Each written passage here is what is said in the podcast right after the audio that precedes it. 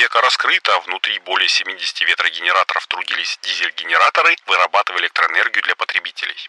На помощь, как говорится, спешат не Чип и Дейл, а распределенные энергосети. Ребята недавно получили грант в 102 миллиона долларов, и через какое-то время заголовок поменяли, и доступ к нему не был круглосуточным. Все вроде как четко и стройно. Так что жмакайте кнопочку подписаться и погнали. Ну а что, любишь Кикстартер, люби и задержки ловить. Кстати, смешное название. Всем привет! Меня зовут Игорь Шеверун, а вы слушаете первый русскоязычный подкаст о солнечной энергетике Solar News. Здесь я каждую неделю делюсь с вами важными, интересными и полезными новостями солнечной энергетики, периодически рассказываю связанные с возобновляемой энергетикой истории и отвечаю на вопросы, которые вы мне присылаете в Телеграме. На этой неделе выходит уже второй выпуск, и это очень интересный опыт. Ну, надеюсь, что такими же интересными будут и новости, о которых я вам сейчас хочу рассказать. Но по традиции, перед началом я хотел бы сказать спасибо всем тем, кто рассказывает про подкаст своим друзьям. Это самый лучший способ поддержать его, и, судя по всему, он работает, потому что на этой неделе, согласно статистике хостинга, был какой-то просто бешеный поток прослушиваний. Спасибо, что помогаете, друзья. Кстати, просто напоминаю, что в описании к выпуску будут приложены ссылки на дополнительные материалы по темам, о которых я сегодня буду рассказывать для тех, кто хочет копнуть глубже, чем я могу копнуть за 10-15 минут выпуска. А еще там же есть ссылка на наш телеграм-канал, где тоже каждую неделю я выкладываю много-много интересных и полезных новостей солнечной энергетики. Так что жмакайте кнопочку подписаться и погнали! Ну, а начнем мы сегодня с Африки. Африка, как известно, колыбель цивилизации. Все мы давным-давно вышли оттуда, и вот сейчас обратно появился повод посмотреть на черный континент. Дело в том, что Африка, в особенности по сравнению с индустриально развитыми регионами Европы и Северной Америки, супер мало электрифицирована. Еще пять лет назад, по исследованиям Всемирного банка, 13% населения континента жили вообще без электричества, а у большей части оно было, ну, нестабильное, и доступ к нему не был круглосуточным. И хорошо в городах, там есть централизованные огромные энергосети, которые снабжают жителей электричеством, но в небольших городках и поселках протягивать высоковольтный ЛЭП, ну, как-то не с руки. Все-таки стоимость работ по установке для тысячи человек жителей, ну, это слишком долго будет окупаться. Оплатить завышенную цену за электроэнергию, чтобы купить строительство, ну, наверное, тоже не с руки местным жителям. И вот на помощь, как говорится, спешат не Чип и Дейл, а распределенные энергосети. Норвежская компания Scatec, занимающаяся чистой энергией, представляет релиз by Scatec, свою перераспределяемую систему солнечной генерации и хранения энергии в качестве ключевого инструмента для африканских коммунальных предприятий, которые борются со старением сетей, ну или их отсутствием. Ребята недавно получили грант в 102 миллиона долларов от нидерландского венчурного фонда, который специализируется на финансировании климатических проектов и предлагают условно небольшие, быстро разворачиваемые модульные солнечные электростанции с накопителями, которые в случае присутствия центральной централизованной сети можно подключить к ней, а при ее отсутствии они будут выполнять роль локальной сети. Если в каком-то регионе необходимость в такой вот солнечной добавке отпала, ну, например, подтянули ЛЭП или построили стационарный генератор, этот блочок можно демонтировать и перевести на новое место. Хотя, конечно, уменьшительно-ласкательный суффикс для 30-40 мегаватт солнечных модулей и 20-30 мегаватт часов накопителя, ну, не совсем то, что нужно, чтобы его себе визуализировать правильно, но для того, чтобы показать, что эта штука мобильная, в самый раз. Ну и почему я обратил внимание именно на Африку с такой вот системой? Потому что у нас есть реальный шанс посмотреть на то, как формируется третий этап энергосети, минуя второй. Вот смотрите, как было раньше. Каждый, кому нужно было электричество в 19 веке, например, производил его себе сам. Для себя, может быть для себя и соседа, ну или для группы соседей, локально. Потом для того, чтобы снизить стоимость производства, электрогенераторы росли, и сеть становилась все более и более централизованной. И в итоге в середине-конце 20 века централизованные сети разрослись до того, что стоимость перегона электроэнергии, ну мы сейчас берем, конечно же, условно большие страны, а также потери при транспортировке могут занимать существенную долю в стоимости киловатт-часа. И тут человечество придумало комбинированные или же распределенные сети, когда, например, часть электроэнергии вырабатывается локально, а недостающую часть можно добрать брать из гарантированного, ну или близлежащего соседского источника. Клево же? Ну, экономия как минимум на меди.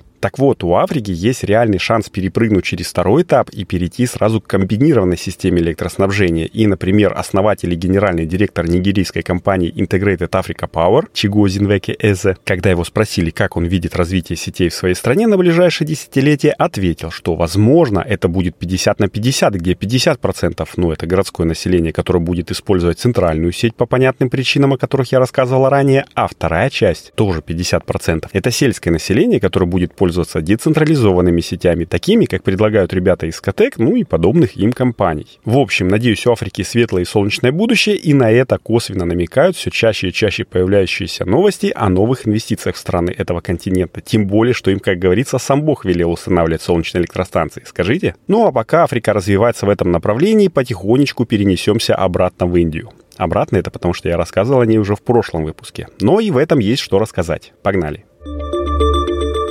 Итак, я уже рассказывал тут про Индийский альянс агрофотовольтайки, и это вроде как неплохая инициатива, но в Телеграме я на днях поделился новостью, что индийская энергетическая компания Torrent Power, кстати, смешное название, которая владеет портфелем из газовых, угольных, а также ВИА мощностей, впрягается в строительство зарядных станций для электромобилей. Для чего? Ну, для того, чтобы опять-таки приблизиться к более зеленому и экологичному будущему. И для Индии это не пустые слова, потому что воздух в стране сильно загазован, и увеличением количества электромобилей правительство как бы не немножечко снижает уровень выбросов хотя бы от обычных машин. А еще я говорил, что согласно отчету агентства AutoPundit, самой распространенной маркой электромобилей в Индии является отечественная, ну для индийцев, конечно же, Tata Nexon EV. За год ее купили более 29 тысяч штук, а так-то вообще Tata Motors занимает 86% рынка электромобилей. У нее там что-то около 36 тысяч машин было продано суммарно за прошлый год. Это из 48 тысяч на минуточку. Но что интересно именно в модели Nexon EV? Ну, EV это, понятное дело, Electric Vehicle, так что буду просто называть его Nexon. Так вот, у Nexon не просто батарея на 40,5 киловатт-часов, позволяющая проехать на одном заряде, согласно рекламной брошюрке, 465 километров, но и встроенная система система V2L, что переводится как Vehicle to Load. И она позволяет использовать машину как гигантский пауэрбанк, представляете?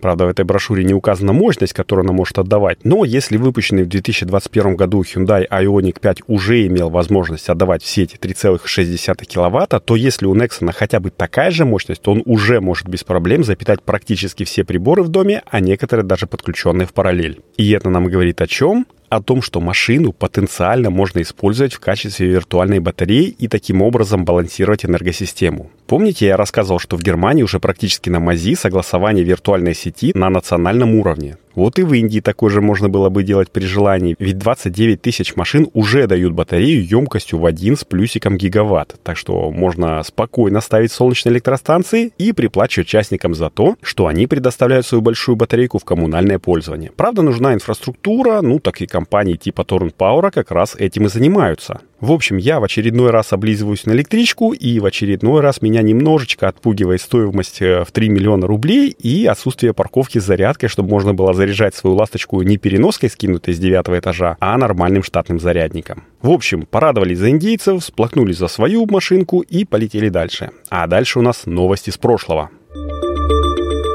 Хоть следующая короткая новость и прилетела к нам из прошлого, но и сегодня она, в общем, остается актуальной. Итак, давным-давно, по современным меркам, а именно в мае 2017 года, украинский стартап Solar Caps, который, как я понимаю, переводится как «солнечные окна» или «солнечные жалюзи», выкатил на Kickstarter эти самые жалюзи, в которых горизонтально расположенные ламели не просто так назывались солнечными, они были алюминиевой подложкой для установленных на них солнечных элементов, которые генерили электроэнергию либо в общую сеть, либо в аккумулятор. Круто же? Ну, я считаю, что круто. Такого вроде как никто не делал до этого, и за 390 долларов можно было получить не просто жалюзи, а солнечные элементы площадью примерно в квадратный метр, встроенные в жалюзи необходимого вам размера, индивидуальный подход, да, да еще и с возможностью открытия-закрытия с пульта и при этом генерирующие до 150 ватт электроэнергии в час. Но и это еще не все. В течение дня жалюзи сами могут отслеживать положение солнца и поворачивать ламельки к нему лицом, как это делают, ну, например, подсолнухи. И звучит это вообще как праздник какой-то. Но я, обожженный на Кикстартере, не сильно поверил ребятам, ну, в плане того, что я люблю покупать уже готовые и протестированные продукты, а не вкладываться в ванильные обещания. Однако необходимые 50 тысяч долларов они собрали почти за месяц, а еще за две недели после этого собрали столько же, и работа закипела. Ну, казалось бы. По плану компании к декабрю 2017 комплекты жалюзи уже должны были отправляться бейкерам, так называются те, кто поддерживает компанию на Кикстартере. А все почему? Потому что идея сделать такие жалюзи родилась еще в далеком 2015, а в начале 2016 уже вовсю шла инженерная работа. Все для того, чтобы к январю 2017 выпуститься на выставке потребительской электроники, это СЭС, если что, а весной уже выйти на краудфандинг. Все вроде как четко и стройно. Если деньги будут собраны, а в этом мало кто из команды сомневался, то за три месяца должны были быть произведены последние финальные доработки, начато производство, и осенью первая партия жалюзей уже планировалось отгрузить ранним пташкам. Ну, это те, кто первыми поддерживает проект. Но, как это часто водится на краудфандинговых площадках, что-то пошло не по плану, команда периодически делала апдейты, что мы, мол, стараемся, но пока мы не можем отправлять вам ваши заказы, потерпите немножечко, что у нас все почти готово к полномасштабному производству, но вот сертификация нас немножечко подводит, зато смотрите, мы участвуем в конкурсах, и солнечные жалюзи, это все очень нравится людям, и мы выигрываем первые места, спасибо, что верите в нас, и что подождете еще немножечко. Когда через год, когда всем все должно было уже прийти, бейкеры начали немножечко подводить забывать, что Лебовский, где жалюзи? Или отдавай жалюзи, или отдавай деньги. Компания сообщила, что, ну что, 54% заказов уже отправлены, ждите. И под Новый год отчиталось, что за 2018 год было сделано очень много. И новые приложушки написаны под iOS и Android, и новая, более лучшая электроника заложена в жалюзи, и солнечные элементы теперь более резистивные к пыли и царапинам. В общем, ребята, вы молодцы, мы молодцы, потерпите еще чутка. Это же все-таки индивидуальное исполнение для каждого бекера. Ну и справедливости ради, к декабрю 2020 вроде как все заказы были уже доставлены. Это, как говорится, из плохого. Ну а что, любишь Kickstarter, люби и задержки ловить. Там в правилах так и написано, что мы, мол, ничего не гарантируем. А из хорошего то, что за все это время компания не только электронику поменяла, но и тип солнечных элементов. Теперь там стоят санпауровские ФЭПы с КПД на выходе из ламели уже в 22,4%, что на 27% лучше, чем в первой версии. Также Solar Gaps отказались от индивидуальных заказов и делают все на потоке. Но выбрать можно там чуть ли не из двух десятков моделей под разные окна. И самое главное, теперь жалюзи устанавливаются только на улице. И это еще больше повышает выход электроэнергии. Правда, для того, чтобы завести кабель в дом, где установлены микроинверторы, нужно еще бурить стену, но это уже терпимые издержки, если с помощью их можно не только спасаться от жары, но и экономить электроэнергию и деньги. Ссылку на сайт SolarGaps, чтобы вы тоже могли оценить, как это красиво, я приложу в описании. И на этом, наверное, буду переходить за кадр. Вообще-то я хотел с вами поделиться еще одним интересным стартапом, который называется Solaras и предлагает тем, кто живет в темной квартире без окон. Интересно, такие вообще строят? Провести персональный лучик солнца посредством световодов. Но пусть это будет за кадре в качестве домашки, ссылку я оставлю в описании, а сегодня расскажу, что буквально на днях Роман Юдаев из подкаста «Звезданула» прислал мне ссылку с комментарием. Не знаю, видел ли, но о таких факапах, а мне кажется, что это не столько факап, сколько байпасное решение, наверное, тоже будет интересно в подкасте рассказать. Ну что ж, мне было интересно, наверное, и вам было бы интересно почитать статью под названием «Афера века раскрыта. Внутри более 70 ветрогенераторов трудились дизель-генераторы генераторы вырабатывали электроэнергию для потребителей. Правда, содержание статьи не соответствовало названию, потому что в ней честно говорилось, что дизель-генераторы на английской ветроферме использовались для того, чтобы ветряки крутились на холостом ходу только для того, чтобы лопасти не обледенели после аварии на принимающей сети. И через какое-то время заголовок поменяли. Теперь статья не выглядит такой супер желтужной, и это ответ на вопрос, который мне периодически задают о том, зачем же я каждый раз говорю о том, что в описании выпуска прикладываю ссылки на источники и дополнительные материалы. А вот как раз для того, чтобы у слушателей была возможность пофакт-чекать то, о чем я говорю. И это, наверное, все, о чем бы я хотел сегодня сказать. Таким был 94-й выпуск подкаста Solar News. Если вам нравится то, что я делаю, и вы хотите помочь подкасту, то самым лучшим, что вы можете сделать, это, конечно, конечно же, рассказать о нем друзьям и поставить звездочки-сердечки в тех подкастоприемниках, где вы его слушаете. Ну а материально его поддержать можно, отправив мне донат через сервис чаевых Cloud Tips или став патроном Solar News на сервисах спонсор, если вы из России, или Patreon, если не из России. Все необходимые вам ссылочки будут в описании выпуска, а я буду прощаться и традиционно желаю, чтобы небо над нашими с вами головами всегда было ясным, мирным и солнечным. С вами был Игорь Шаверун, это подкаст Solar News. Услышимся на следующей неделе. Всем пока.